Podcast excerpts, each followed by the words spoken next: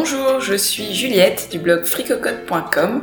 Je suis naturopathe et passionnée de cuisine et je vous partage ici mes astuces pour cuisiner et manger sainement.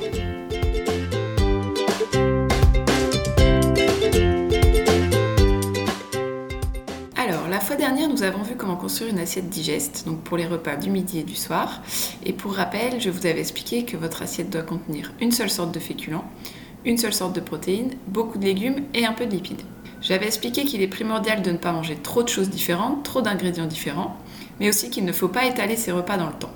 Ne pas grignoter pour ne pas interrompre le système digestif dans son travail d'assimilation puis de nettoyage. Alors tout cela est très important si vous souffrez régulièrement d'un confort digestif de toutes sortes, mais même si ce n'est pas votre cas, Sachez qu'en optimisant la digestion, vous libérez de l'énergie pour vos autres fonctions. Votre cerveau, vos muscles, votre système immunitaire, votre foie, votre système hormonal, en fait, c'est tout l'organisme qui en bénéficie. Alors maintenant que nous avons vu avec l'épisode précédent comment construire nos assiettes du midi et du soir, il nous reste donc à discuter du petit déjeuner, du goûter, mais aussi du dessert dont je n'ai pas parlé lors du dernier épisode. Alors commençons aujourd'hui avec le petit déjeuner. Dans cet épisode, je vais vous parler de trois habitudes considérées comme saines qui peuvent en fait rendre votre petit déjeuner très indigeste. Et je vous présenterai ensuite trois petits déjeuners qui sont parfaits quand on souffre de troubles digestifs ou que l'on souhaite tout simplement optimiser sa santé. On commence donc avec une première mauvaise habitude qui est de consommer au petit déjeuner du pain réalisé avec plusieurs farines. On pense à tort que le pain multicéréal est une option saine, mais c'est très indigeste. Quel que soit le repas, il faut toujours éviter de mélanger les céréales, surtout si elles sont complètes. Donc si vous consommez du pain, sachez qu'il est important qu'il soit fait avec une seule sorte de farine. D'ailleurs, si vous avez vraiment des soucis digestifs, prenez un pain blanc à une seule farine et attendez que votre digestion s'améliore avant de réintégrer peu à peu des céréales complètes. Et enfin, si vous mangez sans gluten, optez pour des tartines de sarrasin ou encore des galettes de sarrasin pour remplacer le pain le matin.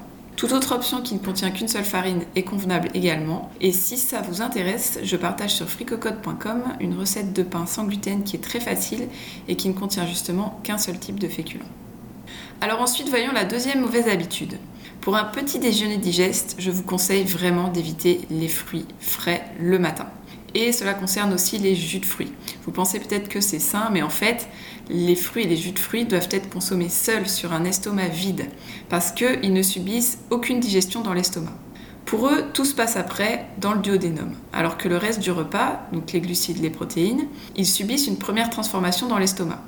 Et en fait, en naturopathie, on observe que pour beaucoup de gens, manger des fruits frais avec le repas, ça vient gêner le travail de l'estomac, d'abord d'un point de vue mécanique, mais aussi parce qu'il y a l'acidité qui est apportée par les fruits frais qui gêne ce travail stomacal. Alors les personnes qui ont des ballonnements, des gaz, des, des, éructations, qui se sentent lourdes après le repas, elles sont vraiment soulagées en enlevant le fruit au repas. Du coup, on consomme les fruits seuls, au goûter, donc à peu près deux heures avant le repas du soir. Et c'est idéal parce que à ce moment-là, notre corps produit naturellement un pic d'insuline. Et en plus, à cette heure-ci, on est bien plus capable de gérer l'acidité des fruits, ce qui n'est pas le cas le matin.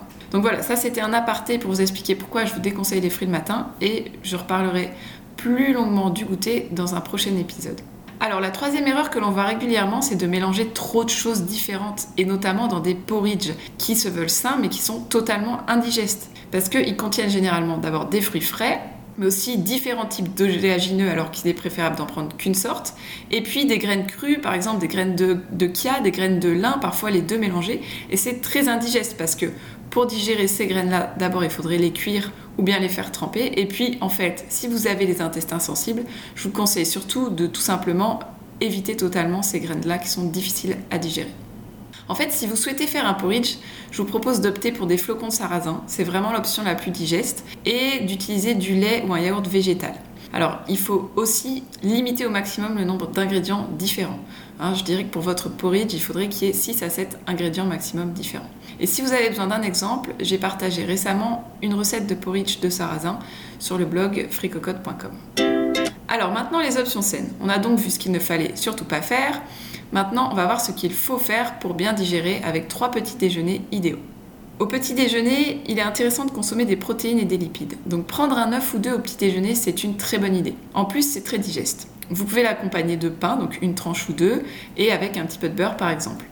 On continue avec deux autres idées pour le petit déjeuner digeste. En fait, on pourrait dire que c'est une seule recette parce qu'il s'agit d'un banana bread et de pancake à la banane, mais euh, la pâte est faite avec exactement les mêmes ingrédients. Ce sont seulement 6 ingrédients au total, il n'y a pas de sucre ajouté. Et ensuite, on choisit soit de cuire la pâte dans un moule à cake au four ou bien à la poêle pour faire des pancakes. C'est délicieux et sain. Alors vous allez me dire, tout à l'heure j'ai dit qu'on déconseille de consommer les fruits le matin, et là je parle de banana bread et de pancake à la banane. Et oui, parce qu'il y a une exception pour la banane et également la châtaigne, qui sont des fruits qu'on appelle amylacés, qui ne sont pas acides et qui ne sont pas aqueux et qu'on peut donc consommer au petit déjeuner. Vous retrouverez donc cette recette de banana bread et de pancake sur le blog freecocotte.com. D'ailleurs, ça m'amène à la troisième option saine pour votre petit déjeuner digeste. Si vous avez un petit estomac le matin ou que vous avez besoin d'un petit déjeuner express, sachez qu'il y a une option très saine qui consiste tout simplement à manger une banane ou des châtaignes accompagnées d'un yaourt végétal. Mais attention, on évitera le soja, donc plutôt à base d'amandes et de coco. Vous pouvez aussi accompagner cette banane ou ces châtaignes d'une poignée d'oléagineux, donc des noix, des noisettes ou des amandes par exemple.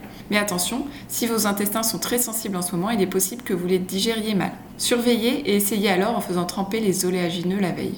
Avant de terminer, je vous parle d'une bonne habitude. Je voulais vous dire aussi que prendre une boisson chaude le matin, donc du thé ou du café sans excès, c'est-à-dire une tasse, ou encore une infusion, c'est une bonne habitude afin de favoriser la digestion. Donc n'hésitez pas à continuer cela si vous le faites actuellement.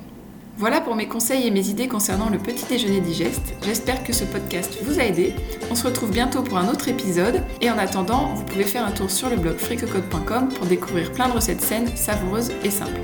C'était Juliette du blog fricocode.com. Merci pour votre écoute et à très bientôt.